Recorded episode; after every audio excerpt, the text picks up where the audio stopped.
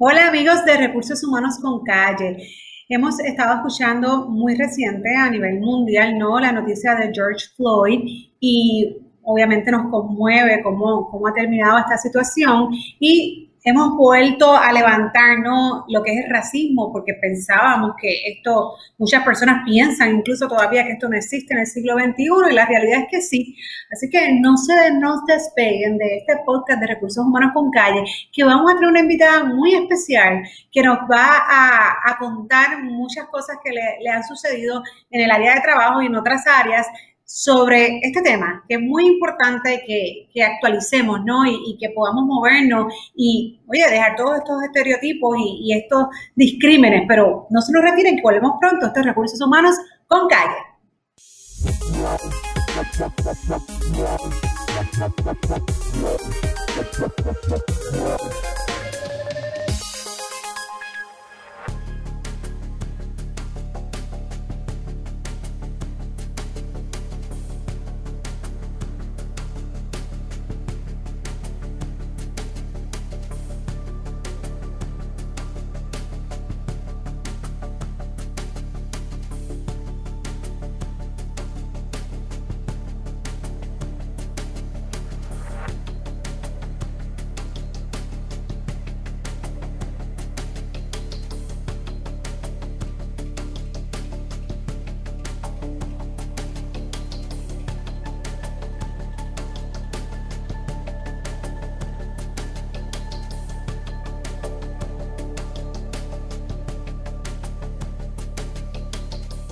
Bueno, amigos de Recursos Humanos con Calle, como les había mencionado, vamos a estar hablando ¿no? de lo que es el racismo. Nos vamos a mover un poco, ¿no? Y cuando digo mover un poco, es que ya está esta parte legal y, técnica, ¿no? Lo habíamos incluso hablado recientemente porque también hubo unos issues eh, cuando la, ¿verdad? La Miss Universo actual fue electa y comentarios racistas, entre otros. Así que les invito a que vayan al podcast video que se grabó en diciembre 11 del 2019, o sea, el diciembre del 2019 pasado, donde hablamos de este tema y vamos más a, a la parte no legal. Pero hoy vamos a tener acá una invitada muy especial donde nos va a contar un poco, ¿verdad? Nos va a, dar sus anécdotas y un poco su testimonio de cómo ella pues sí ha pasado por ciertas situaciones de racismo a través de su carrera profesional y les quiero invitar, ¿verdad? Sin mucho preámbulo y que ella misma se describa, es una bailarina, coreógrafa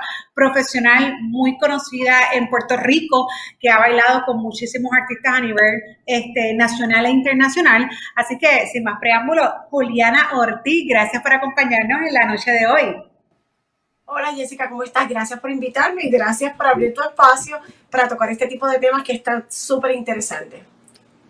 Claro, pues Juliana, yo creo que nos cuentes un poquito de, qué es lo que tú haces, ¿no? Para que el público te conozca y dónde fue que comenzaste, este, porque obviamente yo sé que tú has llegado y has trascendido mucho a nivel, a nivel profesional, pero como todo, esto empieza desde pequeñito y desde la Julián Blanco y ballet, etcétera. Así que ayúdanos un poquito a entender quién es Julián Ortiz y de dónde viene, ¿no?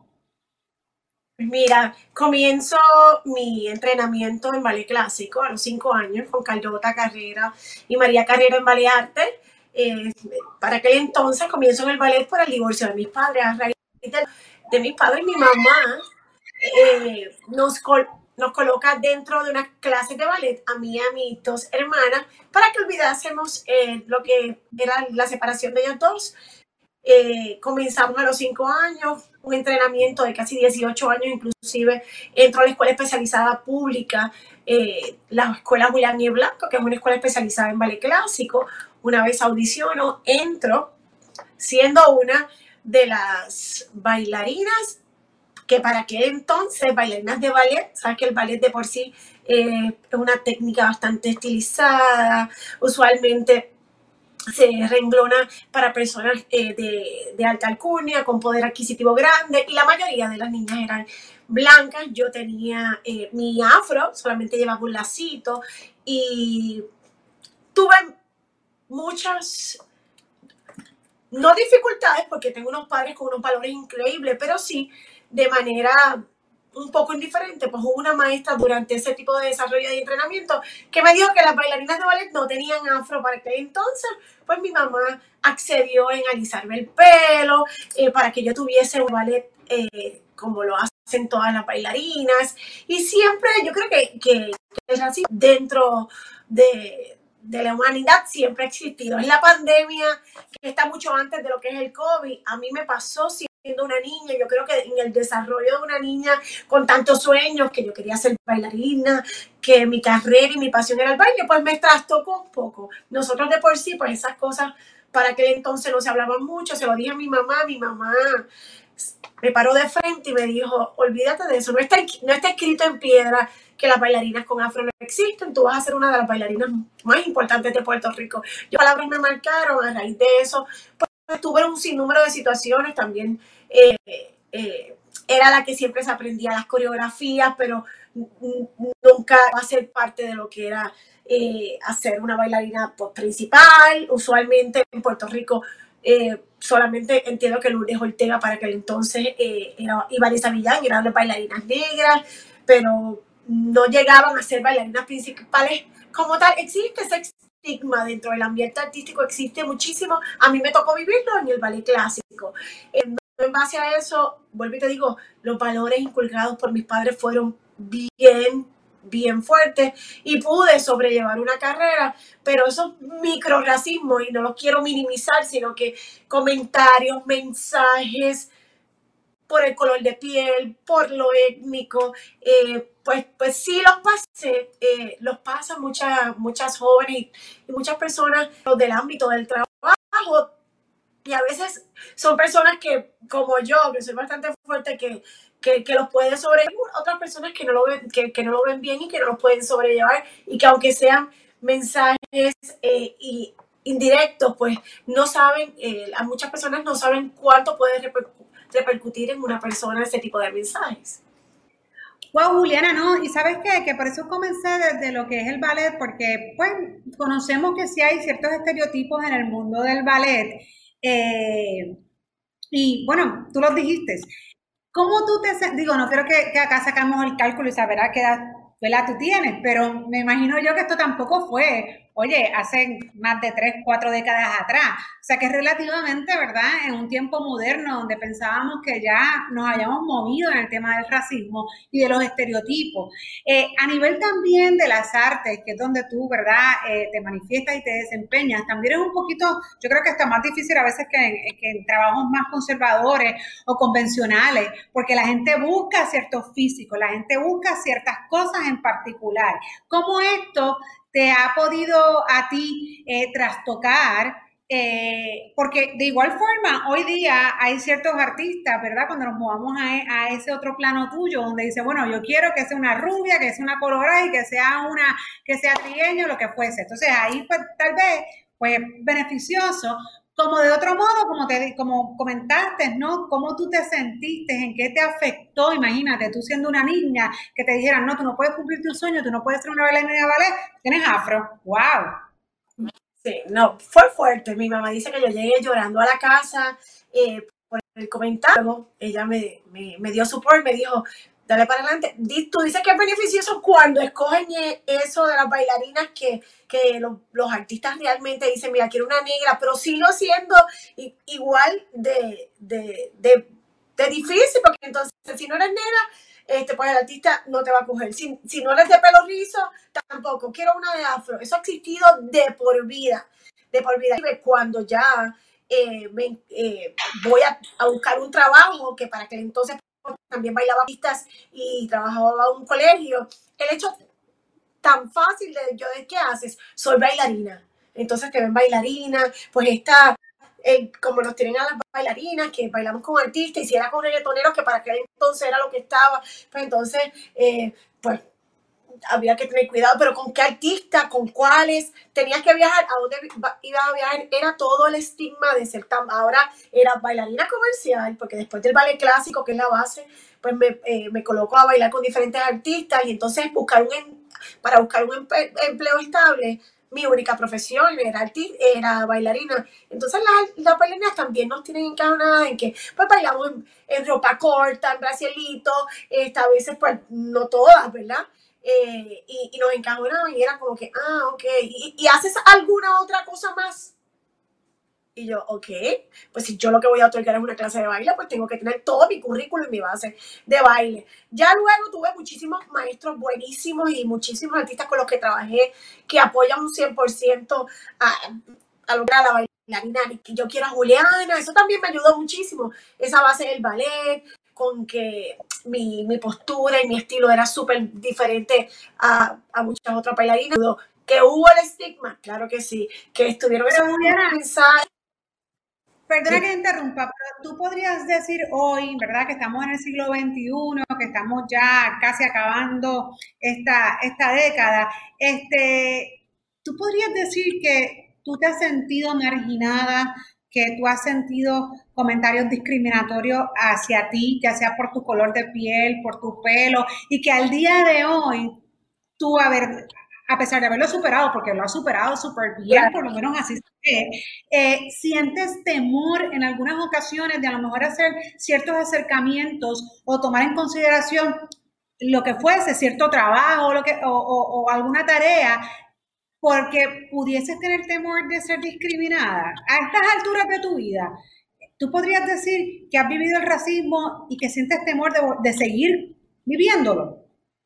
Pues mira, sí, lo sigo sintiendo. No siento temor porque ya uno una vez sobrepasa este tipo de situaciones, ¿verdad? Que al principio uno las daba por, lo dijeron, clasista, nadie se hablaba, pero sí lo he sentido en reuniones, lo he sentido eh, cuando voy ahora que estoy trabajando con presos, llegué los otros días a una fiesta secular de amigos y me dijeron, por ahí viene Juliana la negrita, la que trabaja con presos porque trabajar con presos es trabajar con criminales, porque ese es el otro estigma, o sea, no todo racial, sino con el tipo de labor que uno hace. O sea, a lo mejor a veces, muchas veces se viste, eh, tengo que ir al beauty porque voy a, a esta reunión, entonces en la reunión colocan la reunión formal, o sea, cuando te colocan formal, semiformal. Mira, ir a una reunión, puedes ir formal, semiformal. Yo sé que hay reuniones que, que así lo, lo indican, pero que me digan que tengo que ir bien vestida nada más que me lo indiquen en el email. Es para mí es discriminatorio, punto y se acabó, aunque yo sí, yo sé que existen eh, reglamentos, pero sí lo he sentido. Pero como ya, vuelvo y te digo, no es que voy a vivir con eso, sino que tengo bien cimentado, soy el, sé el tipo de persona que, que soy y sé lo que doy. Y entonces, pues enfrentarme a ello es como que aquí estoy, que vean que por encima del color, vigencia y, y va el gran corazón que tiene una persona, ¿no? Ahora con todo este movimiento y todo lo que ha ocurrido muy tristemente con Floyd, ¿no? Eh, en los Estados Unidos, pues hemos escuchado a muchas personas que precisamente han, han hecho memes o, hashtags donde dice, ay, qué, qué bonita, pero es negra. Ay, eh, y, y, lo mencionaste ahorita, ah, no, pero la negrita o el negrito. Este, tú has ¿Con qué frecuencia, si alguna, tú en, Puerto Rico, y no en Puerto Rico porque tú eres una bailarina que has, obviamente te has comercializado y a nivel internacional pues has tenido foro, eh, ¿has vivido comentarios como estos? Claro, fui a una boda y una persona que tiene una posición bien alta me dijo, eh, abran paso que por ahí viene Celia Cruz. Este, tengo alguien que hoy por hoy me dice, llegó la mona, dime tú. Entonces son cosas que uno, ay, uno se ríe y las deja pasar, ¿no? Pero nadie sabe cómo pueda repercutir en mi persona, cómo yo lo pueda. Soy una profesional, siendo yo una persona ya eh, que nada me afecte, porque los otros días lloré en un programa de televisión, porque uno se, se acuerda de las cosas vividas y sabe cuánto, cuánto repercute cuánta repercusión tuvo ese comentario en aquella manera. Ya cuando yo tenía nueve años y uno se acuerda, eh, y pues nada, soy humana y sentí, y, leí comentarios que decía, ella no lo ha superado. No, no, es que lo ha superado, es que esto, esto es constante. Sea eh, en cuanto a mensajes, ya sea de manera eh, irregular, que te lo dicen como llevo la negra, oye, tienes un novio, una vez tuve un novio blanco y me dijeron, mejorando la raza. Yo tengo, mi mamá es blanca y cada vez que venga mi mamá me dice, pero Juliana, esa es tu mamá. Y yo, pero ¿qué esperaban? Que, que yo me sentara aquí con Celia, una negrita. Y mi papá es negro y a buena honra, pero comentarios así, medios despectivos, y a ver cómo lo va a tomar la persona, vuelvo y te digo, ya yo soy una profesional y ya esas cosas se han superado, pero el racismo existe todos los días de todo tipo uh, de manera. Aquí en Puerto Rico y en Estados Unidos, pues mira con lo de la muerte de Floyd, pues que ha sido la punta del iceberg, pero eso, eso sucede a diario, de manera a grande En otras palabras, el racismo está rampante por ahí. No hemos, claro no hemos no hemos superado como pensábamos, ¿no? Tantas luchas, cuando trasciendes ¿no? a este mundo de lo que es lo comercial. Cuéntanos cómo ha sido tu experiencia, en qué te ha ayudado, como hablábamos ahorita, o básicamente no te han puesto un alto, algún, algún bloqueo, si alguno, eh, debido a, a, tu color de piel o alguna otra característica, que punto que alguien, pues mira, pues según ellos no les guste, ¿no? Mira, me, pasaba mucho porque ya una vez eh, incursioné en lo que es el ámbito eh, comercial con artistas seculares, reggaetoneros, baladas, Luis Fonsi. En el aeropuerto me pasaba muchísimo. Está el TSA y cuando y, hay veces que está la fila regular, entonces está la, la fila donde te colocan SSS. Y vamos, me recuerdo yo para aquel tiempo con algunos de los reggaetoneros en Puerto Rico, toda la fila de, de todo el crew Luego, por ponerte un ejemplo, bailaba con Ernita, con Fonsi, me iba de viaje y había llegado a estar con algunos toreros. Y de alguna manera, todo el crew regular de Ernita por un lado de Fonsi y Juliana por el de SS. Y si te das cuenta, todos los que estábamos en la fila, todos, negros con trenza, este, ropita, ropa ancha, la mayoría de los que estábamos en esa fila que era de seguridad, que era para registrarnos a una totalidad, era, éramos negros, la gran mayoría. Nunca, nunca entendí por qué, pero nada, porque nunca tuve ningún problema, nunca he tenido un problema con la justicia ni demás, y, ni con los que he trabajado tampoco. Pero algo tan sencillo como en el aeropuerto, como el aeropuerto. ¿Y qué consejo o qué, o qué ¿Qué tú le podrías decir, verdad, a esas personas que como tú se han visto en situaciones muy difíciles, ya sea pues por su color de piel o por alguna otra situación donde han tenido algún obstáculo en su carrera profesional? Eh, y como sabemos, hay personas pues que eso los afecta demasiado y ahí se quedan, hay otras que le da fuerza y terminan siendo todavía más grandes. Eh, ¿Qué ha hecho Juliana? ¿Qué ha hecho Juliana que ha podido persistir y qué le podría decir a aquellos que pues estén en situaciones parecidas a las tuyas?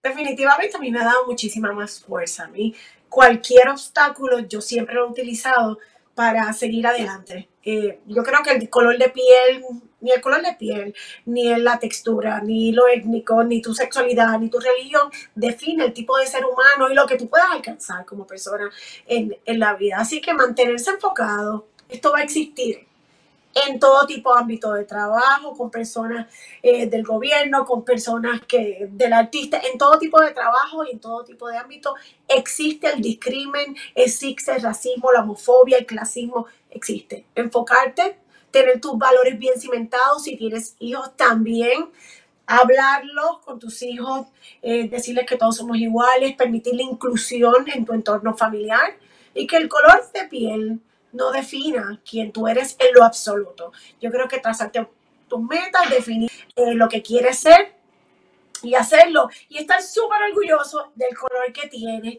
de las de ascendencia que eres. Yo creo que, que yo vivo orgullosa de ser negra, de ser puertorriqueña, de ser latina, de representar a la mujer, de ser una mujer que, que, que lleva la voz rampante al éxito, a, que siempre podemos hacer más independientemente de donde, de donde vengamos. Yo me crié un residencial público y muchas veces dentro del residencial público pues estigmatizan también a las personas. Este, era color negra, de clase media baja, con unos padres que me apoyaron un 100%, es como tú dices, hay personas que no tienen ese apoyo, ¿no? Pero si tú vas con determinación ante la vida y seguro de lo que tú eres, yo creo que tú puedes lograr lo que sea, sin importar el color de piel. ¿En algún momento Juliana Ortiz le ha pasado por su cabeza demandar? No, no, no, te, no, fíjate que no, nunca. Nunca, por eso, y vuelvo y digo, yo creo que eso está bien dentro de mis valores. Como yo estoy bien clara de lo que yo soy y de lo que doy. Me pueden decir negra pasúa, narizona, que estoy mejorando la grasa. Mira, que vengan todos los que quieran hacia mí. Yo, todo, yo como creo muchísimo en Dios, a Dios se lo dejo. Que, le puede, que me dolió cuando yo tenía nueve años, yo creo que eso ha formado la mujer que soy hoy en día. Y además de que tengo una madre luchadora y un padre negro que también se ha forjado, que un campeón de la vida. Y yo creo que con eso, no tengo que, no, no soporto los tribunales. Tuve que ir una vez en mi vida y no lo soporto. No soporto los tribunales y yo creo que, que, que no incurriría. Bueno, no incurriría en este momento de mi vida. Si pasase a grandes escalas, como la situación y eh, que Dios no lo quiera, tuvo George Floyd, pues yo por mi hijo la vida. Y, y que conste que mi hijo es como una mezcla, no es, tan negro como yo. Y como quiera, a veces me dice lo mismo, pero este no se parece a ti o tuyo, pero no incurriría en ir a tribunales. No creo, creo en la justicia, no creo mucho en esos procesos.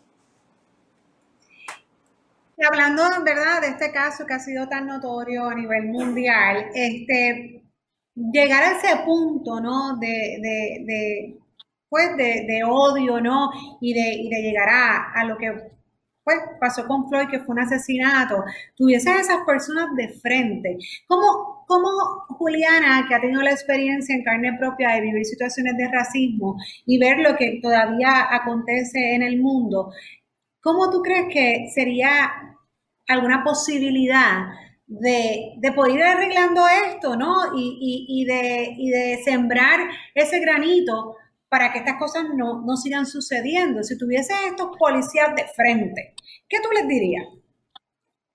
Pues mira, ay Dios mío, qué fuerte. Una vez yo vi ese video, fue bien impactante. También me, me hice demasiadas preguntas. Yo, Dios mío, ¿por qué nadie, había tanta y tanta, había gente grabando, ¿por qué nadie hizo nada? Muchas personas me dijeron, Juliana, es que si te acercas, pues, a lo mejor, porque yo, yo soy bien impulsiva, yo, yo no sé, yo los hubiese sacado, hubiese gritado, le hubiese dicho algo, me hubiese acercado un poco más. Este, eso soy yo en mi caso. Eh, ¿Qué les podía decir? Bueno, yo creo que para ser policía, que no todos son así, ¿verdad? Este, yo que trabajo en, instituciones correccionales, este, que también siguen la ley, y la orden, ¿no? Este, humanizar más a, estas personas que deciden, porque nadie los obliga a, trabajar como, como policías, a, humanizarlos un poco más, a darles, Dios, talleres y demás a todas personas que, que quieren hacer de su vida, pues, pues ser policías y, y, mantener el orden en donde sea. Yo creo que, que fue bien triste lo que sucedió. No, no, no, quiero ni imaginar cómo se puedan sentir esos policías. Le, le diría tantas y tantas cosas positivas, porque yo creo que que, el gritar y el pelear, pues conlleva lo mismo. Si tú le gritas, él te va a gritar. No, de manera, no sé, le, diría tantas y tantas cosas positivas, no sé lo que tengan en su corazón. Muchas veces cuando, cuando eligen este tipo de trabajo, este, se arman de tantas fuerzas y de tanto, de tanto ego que, que sienten que que, ellos pueden parar a todo el mundo y resolver todo así de fácil, como ponerle una rodilla en el cuello y, matar a una persona. Luego vi que empujaron a otro anciano y entiendo que murió. Este, no hay que utilizar la fuerza para hacer el bien, para estar en orden. Eh, y, para llevar, como uno dice, la fiesta en paz, existen otras vías, eh, existen otras reglas. Yo creo que ahora entiendo que después de esto habrá nuevas leyes en cuanto a cuando tú tengas que detener a una persona, porque siento que fue súper injusto la manera en que se llevó a cabo este tipo de, de alto, ¿no? Porque yo no creo que, que, ni fuese un arresto. Este alto y, y, y el proceso que pasar a esta persona, humanizarnos más, llevarlo más al núcleo de la familia. Una vez decida ser un policía, eh, eh, tener talleres en donde se les hable de la en que pueden llevar este tipo de procesos, porque creo que fue eh, brutal y, claro, yo, creo que definitivamente la parte de educación, obviamente desde que eres pequeño, eh, ¿verdad? Eh, es la base, es la más importante, pero aún así cuando llegas al lugar de trabajo, ¿no? Pues eh, realmente promover esta diversidad y no solamente pues, con mensajes, sino con adiestramiento y material de educación para que en efecto las personas puedan, puedan ¿verdad? Eh, tener esta información y este conocimiento que no necesariamente lo traen desde su casa y son los valores que las personas pues aprenden durante su, su niñez, como tú mencionas. Juliana, te agradezco enormemente que hayas tenido este espacio con nosotros. Eh, eres una mujer muy luchadora. Me siento triste por una parte porque tengo que escuchar cosas como esas y tú dices, wow, ¿Cómo es posible, verdad, que tengamos que vivir eso en nuestras vidas? Pero por el otro lado, me siento contenta y me siento alegre porque eres un ejemplo de perseverancia, de que no te dejas caer y de, sobre todo, mucha seguridad. Yo creo que eso ha sido un punto neurálgico, fundamental en tu desarrollo y en tu éxito. Y es que eres una mujer segura, es como menciona. Allá que digan lo que quieran decir y los comentarios que me quieran decir, yo voy a mí, yo soy una profesional, yo soy yo lo que yo hago. Y yo creo que eso es, es vital en, cualquier situación, especialmente en la tuya, y por eso has podido tener el éxito que has tenido. Así que agradezco mil que nos hayas podido compartir tu testimonio, que nos hayas podido hablar un poquito de que no todo es rosa, de que te ven en la tarima, de que dicen, wow, esta bailarina, wow, ha bailado yo no sé con sin números de artistas. Eh, Sé que también tienes el programa, como mencionas, de rehabilitación en corrección, o sea que has alcanzado muchas metas, pero a cuesta de muchas otras cosas y en ocasiones tal vez quedarte callada, eh, hacerte la sorda y, y no es lo justo y no es lo correcto, pero lo has vivido y estás y estás aquí. Así que agradezco tu compromiso con nosotros, con Puerto Rico y contigo misma. Gracias a ustedes por invitarme, gracias a ti por abrir tu foro, te lo dije al principio, y, que, este tipo de temas se toque y se hable mucho más eh, en lo que es la parte laboral en términos generales. Bueno, pues nos despedimos y esto es Recursos Humanos con Calle.